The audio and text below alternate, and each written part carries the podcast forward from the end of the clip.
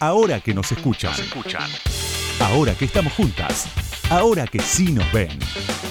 Con Ingrid Beck. Una política de los placeres quiso decir, sobre todo a partir de la segunda mitad del siglo XX, una política de la sexualidad. Para ello se necesitó la convergencia entre el psicoanálisis, que hace del libido el origen pulsional de todos nuestros deleites, y la aparición de economías de la abundancia, donde las cuestiones del hambre y la sed se plantean con menos urgencia. Como ya lo hemos vislumbrado, el problema del placer se plantea hoy en niveles que no implican únicamente el sexo. La relación entre placer y consumo, la posibilidad de alegrías específicamente populares, las cuestiones ligadas a la comida. Sin embargo, la sexualidad ocupa un lugar aparte en el análisis del estatus político del placer, aunque solo sea porque se supone que ha vivido una revolución. También en este caso, el vividor reaccionario sostiene con soltura que, como toda revolución, ésta se malogró en el terror.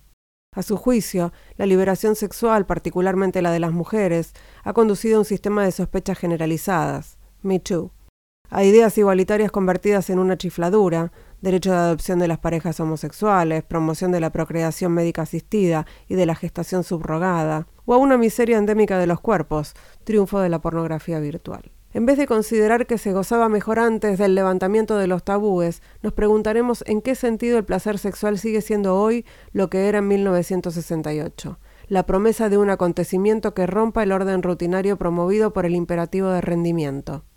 Como se ve, este libro querría abrir una brecha en la creencia de que estaríamos de vuelta de todo en materia de placeres. Esta creencia es mortífera porque está íntimamente ligada a la idea de que también estamos de vuelta de todo en materia de política y ya no queda otra cosa que dedicarse a la gestión de lo existente. Solo habría entonces dos actitudes posibles aceptar la domesticación de los cuerpos por el consumismo o consagrarse a una protesta ascética contra un mundo injusto. Ahora bien, hay un tercer camino que el último capítulo de este libro explora. Fiel a la lección de Simone Weil y las obreras metalúrgicas de 1936, ese camino no concede todo a las reivindicaciones, es decir, al imaginario. Lo que está fuera de servicio no es el imaginario de izquierda. La mayor parte de las medidas socialmente igualitarias siguen siendo plebiscitadas por una mayoría de la población. Lo que está pendiente es la articulación entre los imaginarios de justicia y las experiencias concretas que prueban que otra organización de la sociedad es posible. Entre esas experiencias, el placer ocupa un lugar central, porque demuestra, en primer lugar, que el mundo no se reduce a la sociedad, y a continuación, que la sociedad no está condenada a la represión de los cuerpos.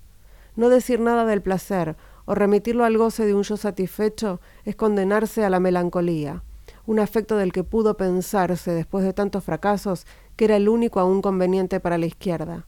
Frente a la inminencia del desastre y con el objetivo de conjurarlo, es hora de preferir a él las carcajadas, el juego o cualquier otra forma de alegría capaz de convencer, pese a todo, de que la fiesta no ha terminado. Son fragmentos del prólogo del libro Barrio Rojo, El placer y la izquierda, de Mijael Fessel, publicado por El Cuenco de Plata. Es una traducción de Horacio Pons. Hermoso libro. Ahora que nos escuchan, una marea verde de sonido con Ingrid Beck.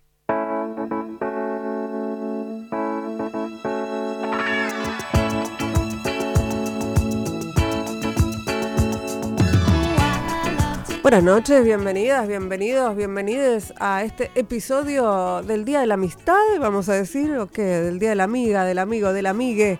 Eh, no sé si vale la pena. Yo, yo la verdad que celebro todos los días. A mí lo dije muchas veces, lo que me salva en esta vida, en este mundo, son mis amigas. Ni más ni menos. Así que, bueno, les mando un beso a todas. Y algún amigo por ahí suelto también. Pero esencialmente a mis amigas que son mi todo. Sin ellas no, no estaría acá. Definitivamente, no estaría en ningún lado. Dicho esto, quiero contarles que hoy viene aquí, ahora que nos escuchan, una colega, una periodista, una periodista retirada no sé, le voy a preguntar, que se llama Candelaria Yamun, muchas, muchas y muchos y muchos la deben conocer. Acaba de publicar un libro que se llama Ese que fui, expediente de una rebelión corporal, que cuenta, bueno, cuenta su biografía, es, su autobiografía, es un testimonio de aquel que fue, ese que fui. Eh, vamos a charlar con ella porque tiene una historia más que interesante para contar. Ahora que nos escuchan, ahora que vos me escuchás, te cuento algo más sobre la invitada de hoy. Ahí va.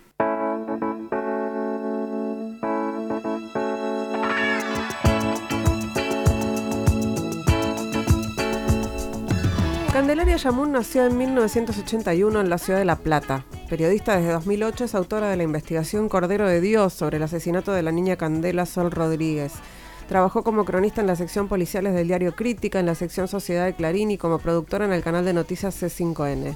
En 2008 ganó el premio Creativa Argentina, otorgado por el Círculo de Creativos Argentinos por su página web Viajé como el orto blogspot.com, un sitio de denuncias al transporte público. Hoy vive en un pueblo rural en la provincia de Buenos Aires donde tiene gallinas, cuida de sus plantas y escribe acaba de publicar Ese que fui, editado por Sudamericana, en el que cuenta la historia de una persona intersex.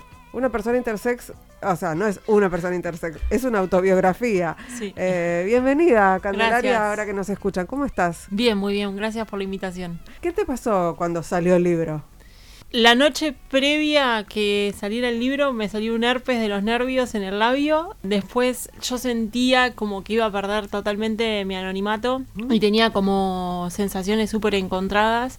Fue un trabajo de muchísimos años. O sea, la parte de escritura fueron cuatro, pero desde los 17 que estoy tratando de terminar esto.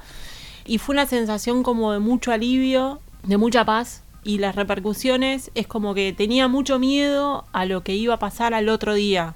Y la verdad es que todo lo que me llega es mucho, muy hermoso, mucha paz, me siento mucha paz. ¿Era necesario para vos escribir el libro? Muy necesario. Soy la protagonista de, de ese que fui y yo tenía, sentía la responsabilidad de aliviar a mis, a mis hermanos, a mis familiares, bueno, mis viejos fallecieron, pero también aliviarlos a ellos de un silencio que fue construido, que no tengo ninguna duda para, para protegerme, pero mm, era como que todos sabían, porque algunos fueron testigos, otros porque, bueno, fueron eh, como escuchando situaciones, todos sabíamos todo, pero nadie hablaba con ninguno. Entonces era como la sensación de que ser, al tomar la palabra los alivié. Y entonces sí, creo que tiene una trascendencia, primero en el plano familiar muy importante y después eh, en las repercusiones que están teniendo para afuera, como para poder empezar a hablar, para empezar a... Me están llamando muchas personas que pasaron por situaciones similares, entonces por primera vez escuchan una voz em, pública. pública y para tener un par para poder charlar situaciones que son muy difíciles de hablar con alguien que no ha transitado por situaciones similares. Estamos hablando con, con Candelaria Yamun, que publicó ese que fui por, por Sudamericana, y Candelaria Yamun eh, le puso ese que fui al libro porque ese que fui se llamaba, se llama Esteban. Sí, también durante todo el proceso de escritura, eh, yo al principio no podía escribir este libro en primera persona por todos los miedos que, tenía. Lo escribía bajo el seudónimo de Vera, entonces todo lo que me había pasado a mí. Le había pasado a Vera. Le había pasado a Vera y después entendí que no tenía que, esconderme en ese seudónimo, que me tenía que apropiar de mi propia de mi propia historia y también apropiarme de mi propia historia era apropiarme de Esteban, que también me constituye. Y ya ese porque Vera era como era estabas escribiendo ficción. Claro.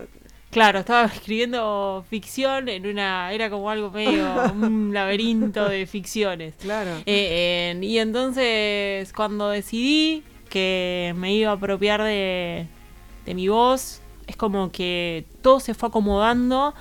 Y bueno, y hoy escucho ese nombre y ya no siento como vergüenza, ni asco, ni nada. Hoy ya lo tengo incorporado y me constituye para quienes no conozcan la historia y, van a comprar el libro de, Candelaria, contemos un poquito el, origen de este libro y, esto que estamos contando, porque nosotros estamos hablando sobre un montón de, sobreentendidos que tienen que ver con tu historia, pero bueno, eh, ¿de dónde sale este Esteban, no? Bueno, cuando nací, eh, al mes de nacimiento, mi mamá empezó a notar que yo perdía mucho peso, que vomitaba de una manera que no era, no era usual entonces empecé a tener ojeras, empecé a sentirme muy mal, era muy chiquita, tenía un mes, y entonces hice una consulta con el pediatra, el pediatra viendo el caso que era bastante urgente, decidieron eh, hacer una interconsulta en el Hospital de Niños de La Plata.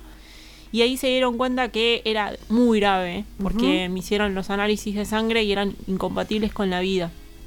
Entonces, eh, tomó, tomó mi, mi, diagnóstico, mi caso, eh, una médica que estaba justo haciendo la residencia en ese momento, y entonces dio un presuntivo de que podía ser hiperplasia suprarrenal congénita perdedora de sal, que después se confirmó. Entonces, eh, la hiperplasia lo que hizo fue primero químicamente es eh, un desbarajuste químico y después fisiológicamente lo que hizo fue virilizar el clítoris y eso tenía a la apariencia parecía un, micropene. Y que no me habían descendido los testículos. Entonces a mí me anotaron como Esteban Eschamun, varón sin testículos eh, descendidos. Entonces, primero, cuando nací, Sí. Cuando nací fue eso. Y después, cuando se manifestó el cuadro clínico, se dieron cuenta que no era ese varón que me había notado, sino que era una niña. Genéticamente era una niña y que la hiperplasia había virilizado eh, el clítoris. Entonces, eh, el paso a seguir era por un lado, estabilizarme metabólicamente y por el otro lado, al mismo nivel de urgencia, era corregir, entre comillas, esas malformaciones que yo tenía en mi cuerpo para acondicionar ese cuerpo al cuerpo de una, a los genitales de una mujer. Entonces en ese proceso lo que se hizo fue la mutilación genital para poder eliminar todo lo que sobraba de esa... Todo comillas, comillas, ¿no? Comillas, con muchas comillas, pónganse, director, lo que estoy hablando es entre comillas, y poder acondicionar ese cuerpo para el de que en un futuro esa niña vaya a ser una mujer y en un, en un futuro esa niña pueda, pueda procrear. Yo tengo útero y ovarios, la intersexualidad, eh, hay diferentes, son eh, variaciones, digo, de los cuerpos, eh, no tiene nada que ver con el género, eh, una persona intersex puede ser heterosexual, puede ser lesbiana, puede ser bisexual, trans, digo, no tiene nada, absolutamente nada que ver, es más que nada de las corporalidades diferentes o distintas. Y bueno, en ese momento lo que se hacía era la mutilación genital y empezar a hacerla, se llama abocar la, el canal vaginal como para poder conformar esa, esa vulva y esa vagina. Vos, decías, eh, con el mismo nivel de urgencia se trataba de eh, estabilizarte metabólicamente, es decir, que vivieras, ¿no? Que, que, no, que, no, te murieras. Y por otro lado, con el mismo nivel de urgencia, adaptar el, el, cuerpo al de una, al de una mujer. Eh, cuando, cuando lo pensás desde hoy, pensás, no tenía el mismo nivel de urgencia. No, por supuesto que no. Eh, en ese momento era estética, era decir, bueno, el horror, digo, es, eh, se hablaba en palabras muy horrorosas, eh, entonces yo me pongo en el lugar de mis padres, escuchar esas palabras, obviamente que ellos hicieron todo lo que estuvo a su alcance para que hiciera, o sea, siguió los consejos al pie de la letra de los médicos, y bueno, hoy a la distancia yo sigo en, ese shock postraumático. Imagínate que lo arrastro desde hace, digo, desde un momento donde yo no tenía conciencia. Sí, pero tuviste un montón de operaciones. Y después tuve operaciones que fueron súper invasivas, eh, que me dejaron consecuencias como por ejemplo, no sé, la incontinencia urinaria que tuve por un periodo de mi vida, en dolores físicos. En, entonces, a mí me parece que está bueno que se instale este tema, que se instale en, también en cómo se trata al paciente, ¿no? En cómo, en cómo se van a abordar estos temas y en cómo tiene que ser de acá en adelante, que bueno, que, que se respete eh, las corporalidades, ¿no? Que se respete esas personas y que después puedan tener la voz como para decidir qué quieren o no quieren en sus cuerpos. Porque vos pones énfasis en el libro, me parece, en que el problema está en el sistema médico. O sea, tus viejos como que, bueno, hicieron esto, hicieron lo, lo mejor, lo que creían mejor para vos en cada, en cada uno de esos momentos, inclusive el silencio. Total el sistema médico, yo también lo que, o sea, lo que tendríamos que me, llevó a pensar este libro es que poner todo en un contexto. Eh, esas personas que estudiaron, eh, esas personas que a mí me operaron, estaban dentro de un contexto social que em, plena dictadura militar, que era lo que se tenía que hacer, post dictadura también se siguió haciendo y hoy me parece que el contexto es diferente. Sí, el binarismo es algo que con lo que estamos eh, discutiendo hace muy poco tiempo contra el binarismo. Total. Y sí me parece que hay que poner también e, esos médicos en esa cultura, en ese contexto, eh, viviendo en la misma sociedad que vivían mis viejos y me parece que, que, por ejemplo, después de este libro, el otro día una amiga me escribió que una endocrinóloga tomó como el caso de de, mi libro para hablar sobre intersexualidad. Y entonces, si, esos, si esas situaciones empiezan a circular también en las, en las maneras de educar a los próximos médicos, creo que también es un laburo que hay que hacer. Y hay movimientos intersex que están laburando, por ejemplo, Potencia Intersexual está laburando con médicos, protocolos para tratos dignos para los pacientes intersex. Así que creo que sí, que debería ser un, futuro muchísimo más, más amoroso. amoroso, amable. Estamos charlando con Candelaria Chamún, estamos hablando de su vida y de su libro, ese que fui, que se presenta hoy en Libros del Pasaje, acá cerquita de la radio, en Tames 1762. Después lo vamos a recordar. Ahora que nos escuchan, nos escuchan. Entrevistas a mujeres que hicieron, hacen y van a hacer historia. Con Ingrid Beck.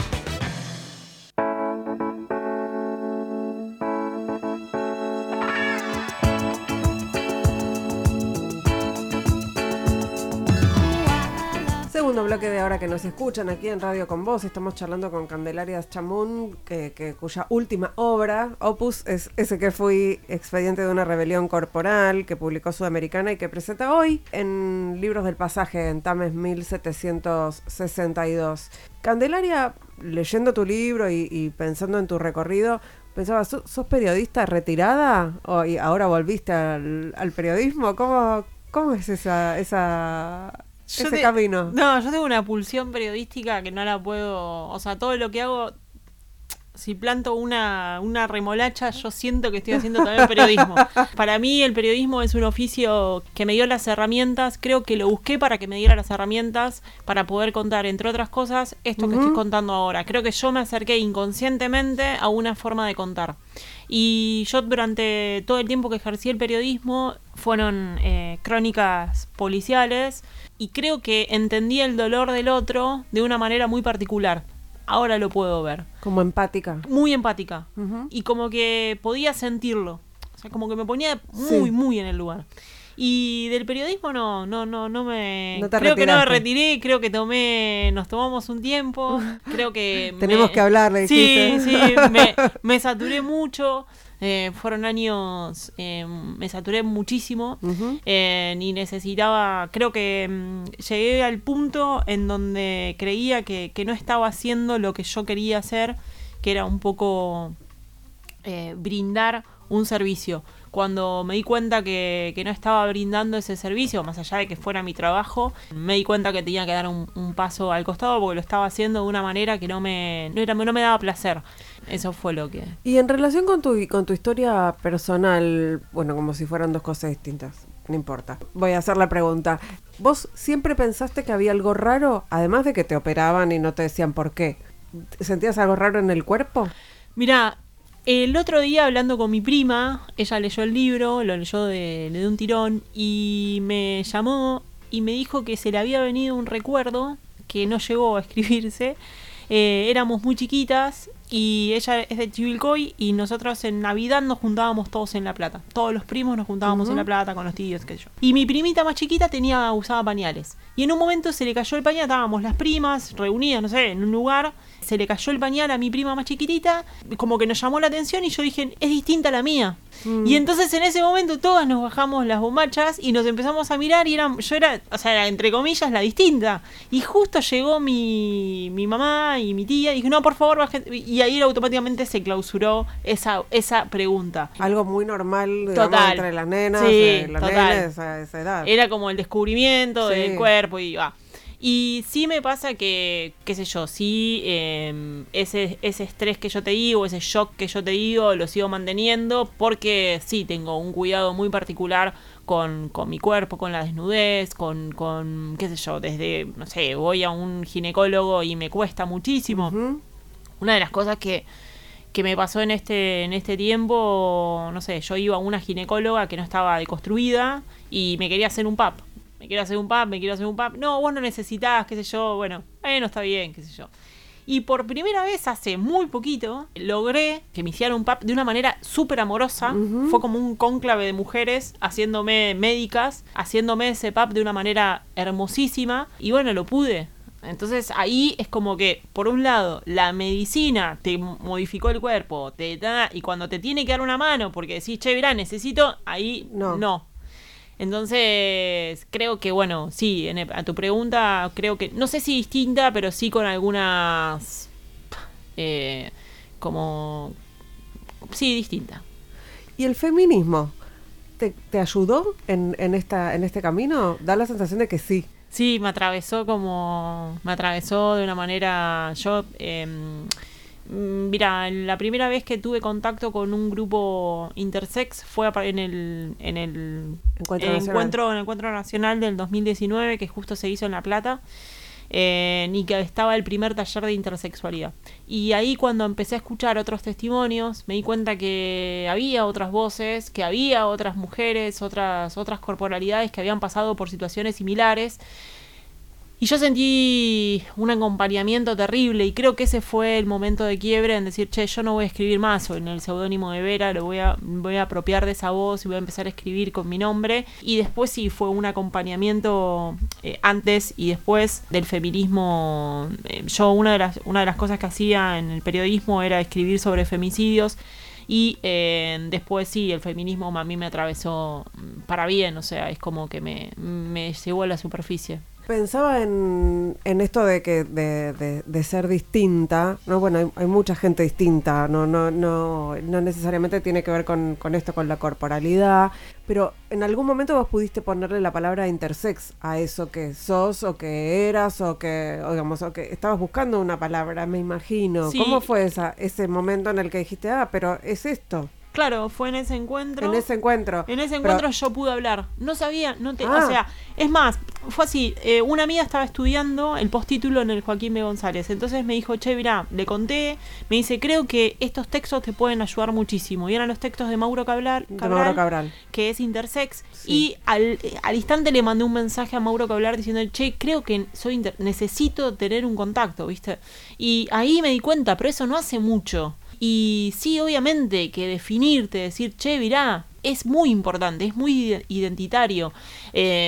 Por eso yo siempre trato en, en, en este momento que me están haciendo entrevistas, es decir, si vos crees que puede llegar a ser intersex, si vos crees que hay un familiar que puede llegar a ser intersex, si vos crees que podés ser la mamá, el papá de una niña, un niño intersex, acércate a grupos que es muy necesario porque nos criaron muy, muy en soledad y, y eso de- del distinto es como que se triplica, ¿viste? Como crees que sos tipo algo monstruoso Sí. y cuando te encontrás con un montón de personas que han tenido experiencias similares, diametralmente opuestas, pero que han recorrido un camino eh, similar, eh, te da una alegría enorme.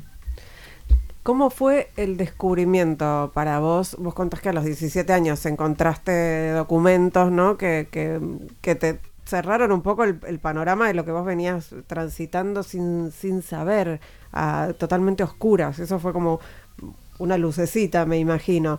Pero a los 17 años, que eras Sí. nada, un adolescente eh, eh, sola con todo eso. Sí, y vos sabés que mm, le di muchas vueltas al tema. ¿De por qué? De por qué yo hasta los 17 en- no, no llegaba a preguntar al fondo de, o, o decir yo esto no lo quiero más. O sea, no, no, hay muchas de las personas con las que estuve hablando que se negaron. Decir, che, mamá, yo no quiero que me hagan, no me operen más. Yo no, no sé por qué. A los 17 años encontré una carpeta de archivo que ahí por primera vez vi esta partida de nacimiento que decía Esteban Echamun. Y eh, ese secreto me lo guardé. Y vos sabías que era la tuya. Sí, no había No ninguna había duda. duda. no había ninguna duda. Pero bueno, ahí empe- en- en- me guardé ese papel, me guardé ese, ese secreto, no hablé con nadie, no pude hablar con nadie. Y bueno, y ahí mi vida creo que se oscureció mucho porque tenía todo eso adentro y no tenía cómo, cómo darle una, una palabra, ¿viste? Cómo Claro. darle un contexto. Y justo el otro día también hablando con mi prima me decía que cuando a mí me operaban, la operan a Cande. Todos iban a ver a Cande, pero nadie preguntaba por qué Claro. era como que, no sé, era todo un gran silencio. Me parece que somos de una generación criados en silencio. Y uno como que replica lo que aprende, ¿no? Decir, bueno, yo no voy a preguntar porque, no sé, capaz que pongo incómoda a mi vieja o la respuesta que me van a dar para mí es insoportable. Claro. Entonces, bueno, me animé muchísimos años después que le dije a mi vieja que sabía todo y, y bueno, y ahí me, me escribió una carta a mi mamá y, y bueno, pudimos sanar un montón. Eh, y, y terapia no se te, no se te, no no no Sí, no, pero ahora de sí, grande. pero de grande digo, No, en ese no, momento no. tampoco No, no, en ese momento tampoco. Otra de las cosas que reivindicó a través de los años fue la terapia, porque la terapia era como que no estaba, no era tan ahora, ahora es como muchísimo más popular y es como que está buenísimo. Y antes era medio, medio de gueto ir a terapia. Y creo que a mí la terapia, creo que el psicoanálisis me mantuvo eh, en un nivel de coherencia. eh, sí porque te podías haber vuelto loca Sí, sí, sí, sí. O sea, podría haber tenido situaciones, o sea, como nada, o de violencia a mí, o, o- o de, o de situaciones feas. Y la verdad es que a mí el psicoanálisis es como que me mantuvo a flote. Y, y la verdad es que tuve dos psicoanalistas que me, me mantuvieron. No solo me mantuvieron a flote, sino que me, me dieron las respuestas. O en realidad me ayudaron a encontrar esas respuestas que yo necesitaba y esas herramientas que yo necesitaba como para poder afrontar las situaciones que estaba... Dos cosas, por ejemplo, la primera terapeuta fue la que me hizo, la que me animó a hablar con mi vieja. Y la segunda terapeuta fue la que me impulsó primero a ir al, al encuentro y la que me impulsó a dejar el seudónimo y a hablar en nombre, en nombre de mí. Entonces digo, el psicoanálisis en mi vida, recom- recomiendo fuerte el psicoanálisis.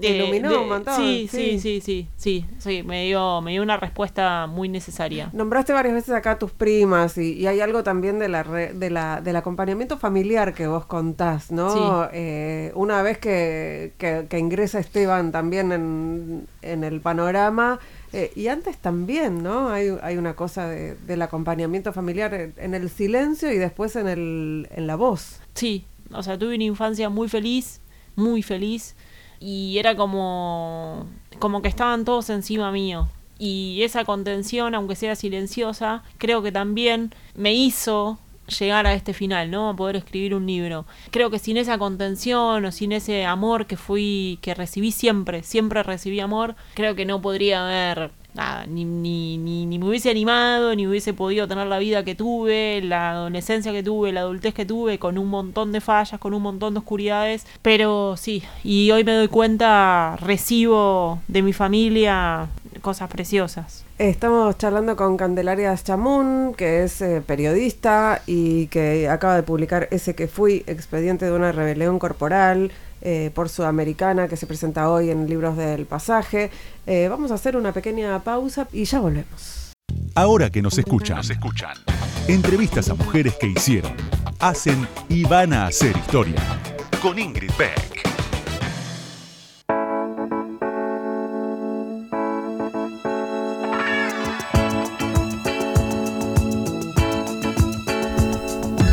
Tercer bloque de ahora que nos escuchan, estamos charlando con Candelaria Chamun y el libro ese que fui tiene eh, la, la tapa, tiene unos, unas patas de, eh, perdón, mi ignorancia es de gallo o de gallina. Gallina. Gallina y un huevo azul y un, Y un una- nido. un nido. Eh, y esto tiene que ver, bueno, tiene que ver con el comienzo del libro, tiene que ver con, con cosas que, que vos contás eh, de, la, de las gallinas, ¿no? De- del, Sí. del campo a un lugar a donde eh, te fuiste a vivir Sí, hace, yo hace me fui tiempo. hace siete años eh, a vivir eh, a un pueblo del interior y empecé a criar, eh, a, a tener un par de gallinas. Yo soy vegetariana, no las tengo como crianza de, para comer, sino para para tenerlas. Porque, sí. Ahora estoy en cero porque hubo una masacre últimamente. Pa, sucede, o se vuelan, o bueno, O nada, cosas que suceden, cosas que se pelean, se matan entre ellas, entre ellos, entre los gallos. Pero sí, por cada 10 gallinas puede haber un gallo, porque si no se matan. No nos sorprende, ¿verdad? No, no, no, no. Es el comportamiento, es un comportamiento. Bueno, observar a los animales también es parte de mi tarea, de mi rutina. Observo mucho los animales. Y. Pero los huevos no los usás tampoco. Sí, sí, los Ah, huevos sí. Pero bueno, observar a las gallinas, yo tenía una rutina también de ir a observar la los diferentes diálogos que pueden generar las, las gallinas, que son diferentes cantos. Por ejemplo, cuando la gallina tiene pollitos, canta de una manera, la gallina le canta al pollito de una manera, como para decirle que hay alimento. Si hay una, alguien que está en peligro, hay otro alimento. Entonces, como que me metí en ese mundo. A estudiar a las gallinas. Sí, sí, a estudiar a las gallinas. Eh, y fue magnífico, la verdad es que soy amante de las gallinas eh, y bueno, siempre quiero, ahora el gallinero está pelado sin, sin ellas, pero, pero bueno, ya... Ya vendrán. Sí, sí, sí, sí, creo como que es una rutina preciosa. Y después también tengo animales, eh, ah, perdón, perros, ahora tengo bastantes porque una perra parió, pero bueno, todo es un como un contingente de animales que son los que me acompañan. Y, y esta, esta gallina o este, o este estos nada, elementos que están en la tapa del libro tienen que ver claramente con, con este momento de tu vida, con esta decías, no estoy retirada del periodismo, siempre, siempre estoy haciendo periodismo de alguna manera, eh, pero, pero hay ahí una cosa de, irte lejos de donde ocurren las cosas. Mira, cuando yo llegué al pueblo, eh, una de las cosas que hicimos con un amigo que me, o sea, seguí alimentándome del periodismo, hacía, eh, contaba historias de emprendedores, hicimos una página web, eh, laburamos un montón, contaba crónicas mucho más largas que no eran de, o sea, totalmente temporales, que no entraban en agenda de ningún tipo. Y sí, o sea, yo seguía haciendo periodismo, ejerciendo el periodismo hasta hace muy poquito. Eh, y lo que a mí me, o sea, lo que yo necesito siempre como una pulsión es escribir. Capaz que un mail, pero por lo menos escribir. O sea, eh, necesito como algo de, de manifestarme. Es mi, y nada, como una como algo placentero. Lo, veo como algo placentero escribir. No, no extrañas esta cobertura de casos, digo, cubriste el caso Candela como nadie sí, sí, sí, y no, no, un libro de eso, no extrañas No, no, no, no extraño de hecho cuando tengo cuando me acerco a esas maneras de no no trato de no consumir tele, o sea, no no no por una manera bohemia de la vida, sino porque me es como que me no sé, no, no, no me hace bien. Eh, sí leo todos los diarios todos los días, eh, te mantengo esa rutina, pero no me veo haciendo una cobertura con la rapidez que se hace todo ahora, que no hay nada de fondo, como que no hay nada, o sea, como que los debates son bastante antagónicos, blanco-negro siempre, es como que y eso sí me perturba poder, o sea, hacer algo que, que sea tocado, viste, o sea, un pico de rating va en una cámara y después ya está. y nadie se acuerda de nada. No, la verdad es como que me no me copa. Eh, y pensaste, pensaste después de este libro, eh, ¿hay otras historias para contar? Eh, a mí me encantaría escribir otro libro que escribir un libro es bastante tortuoso. Eh, y cuando lo estás haciendo decís, ¿por qué me metí de nuevo en esto? ¿Y por qué estoy haciendo esto? Pero después, cuando lo ves, es algo bellísimo. Digo, que es como una... Es como concretar algo, como un proyecto de muchísima soledad. Escribir un libro es muy, de mucha soledad. Eh, muchos Lleva mucho tiempo además, mucho tiempo. Un montón. Y siempre estás pensando que te estás equivocando, es como que siempre pensás que, que lo podías haber hecho mejor. y es de mucha soledad, muy, muy... Aunque escriba sobre, no sé, cualquier cosa, es muy de, de mucha concentración. Pero bueno, sí, la verdad es que, que me gustaría poder escribir otro libro. quizás otras historias. Sí, sí, sí, me gustaría. Eh, eh, Candelaria, mm, hablamos varias veces de lo que, de lo que este libro puede, puede significar para eh, generar cambios ¿no? En, en, la medicina, en el tratamiento de, pacientes, en, en, las personas intersex. ¿Tenés idea de cómo, de, de, cuántos niños, niñas hay? ¿Hay algún registro de...? de es el 1.7 de la población. Ah, está... está sí, es el 1.7 de la población. Y en, y en general, eh, ¿cómo se, se, sigue mutilando? No, va, o sea, hay otra, otro tipo de abordan, o sea, se abordan los cuerpos, se siguen abordando los cuerpos de manera, binaria. Sí, pero lo que se me hizo a mí de mutilar el clítoris no, No, no, ya no, no. Pero sí siguen interviniendo niños intersex todos los días. Todos los días va a haber una intervención de un niño intersex. Ahora, de esa cirugía, si son las que se hacen, son necesarias o no, la verdad es que no no tengo la, la certeza como para decirte, pero que se siguen, eh, que se, que sigue habiendo un binarismo urgente, sigue existiendo, digo, vos te tenés que llevar al niño o a la niña del hospital, eh, Sí, rosa eh, celeste. Sí, rosa celeste, sigue existiendo. Eh, de hecho, hay una ley que no está tratada, que es para preservar las características de los niños, de las personas intersex, que una, uno de los puntos es eso, digo, cuidar y preservar los cuerpos de los niños nacidos intersex. Y también nosotros, como, por ejemplo, como intersex, tener acceso a nuestras historias clínicas, que en muchos casos no tenemos acceso a las historias clínicas. ¿Por qué? Y no sé, o sea, es muy raro porque muchas de las personas con las que yo hablé quieren ir a buscar la historia clínica y le ponen evasivas. O me, el, al médico que la intervino dice, no, me robaron la historia clínica. A otro, no, no está más porque la tuvimos que, no, no se perdió. Es como, es raro, es algo como sospechoso. Ujú. Pero eh, necesitamos tener, porque es nuestro registro, es saber qué fue lo que pasó y por qué. Eh, y después también se necesita un acceso a la salud.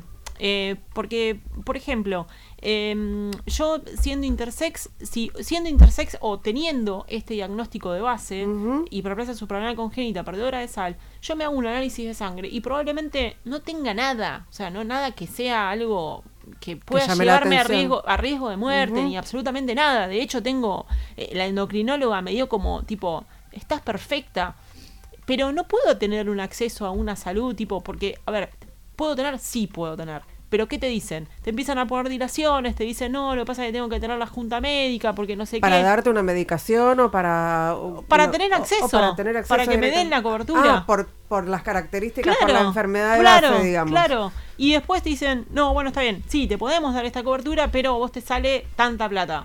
O sea, es privativa y yo no, no, no puedo acceder a una, a una, y hay personas en, en la, en, en- que tienen poder adquisitivo y hay otras que no. Claro, en ese universo, Entonces, por digo, el, el acceso a la salud también es súper importante. Eh, y esta ley tiene que ser tratada y esta ley es, es, eh, es fundamental eh, para preservar a los niños y a las niñas intersex de que, que no, no sufran situaciones irreversibles sobre su cuerpo.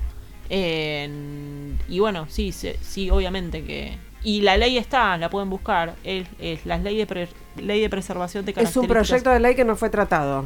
Fue, sí, no, no fue tratado. Eh, y No, no, y, y- y pensaba en, en, en esto de también de, de, eh, de educar, ¿no? En, en relación con esto, porque vos dijiste al principio, esto no tiene que ver con el género. Esto es, no, no tiene que ver con el género, ¿no? Está pensado también como que esto tiene que ver con el género. No, No, no. Es, es otra cosa. Totalmente. Mira, una de las cosas que yo te, que te, que te conté hace un ratito es el tema de la, la- el episodio que tuve con mis primas. Eso es, eh, es el reconocimiento de los cuerpos, es educación sexual integral. Entonces, en los colegios, que ahora es como... El feminismo es eh, la, después del feminismo es como que el mundo eh, fue una o sea, se revolucionó para mal. Eh, la ESI es hay que hay que sacarla y es lo que sea. Yo me crié sin feminismo y sin ESI. Durante 24 años de mi vida estuve en silencio Con muchísimo sufrimiento. con muchísimo sufrimiento. Cuando el feminismo y, y la ESI empezaron a, a salir a flote, yo pude empezar a hablar. Pude saber que mi cuerpo podía ser diferente y también podía ser hermoso. Entonces, esas situaciones, que esos niños, esas niñas, que no se críen en ese silencio, también es responsabilidad de todos y todas. Digo, no, no, no.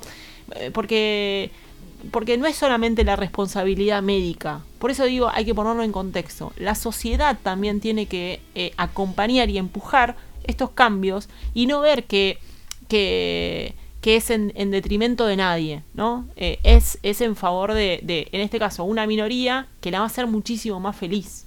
¿Sabés, Candelaria, si hay alguna, algún antecedente de algún en, en algún otro país de, de una ley similar Sí, eh, que sí que se haya eh, aprobado, ¿no? Eh, perdón, pero creo que es en Malta y en no, no, no tengo la, la, certeza, pero en Malta estoy casi segura que sí hay una ley que fue aprobada eh, y sí hay en países del mundo que ya creo que son dos o tres países que ya tienen la ley aprobada de, de, de esta de, de, algo de, decir bueno vamos a incluir y vamos a preservar estas características del reconocimiento de la existencia en sí misma de las personas intersex, ¿no? Total. Bueno, la Argentina que es faro en, en un montón de ampliación de derechos eh, debería.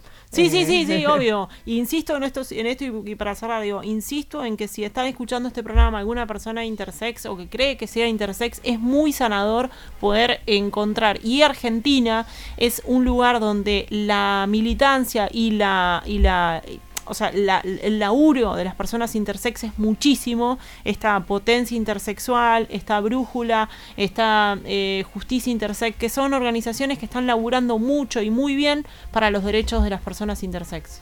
Muchísimas gracias, Candelaria, por este rato. A ustedes. Fue un placer. Eh, nos vamos, nos vamos hasta el próximo miércoles a la medianoche. Aquí en Radio Compás nos vamos escuchando El Viejo, Rubén Ray, Sebastián Taicera. Eh, acá hicimos este programa, Lucas Rodríguez Perea en la operación técnica, Melanie Berardi en las redes, Sergio Sirigrán en la musicalización y Mariana Boca en la producción. Chau. La cabecita despierta, orgullo de su mamá el niño preso en su casa, el adolescente quiere asomar. Rebalando las veredas, el barrio lo encandiló. Dando vuelta a las esquinas, tocó placeres, tocó dolor. Se enamoró de la vida todos los días, todas las noches. Desayuno con las damas, la cena se la saltió.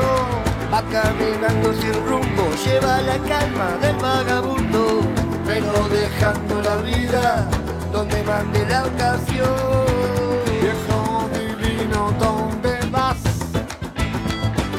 Yo sé muy bien que no querés mirar atrás. Final amargo solo queda hoy tu perro flaco y el fondo de un vino para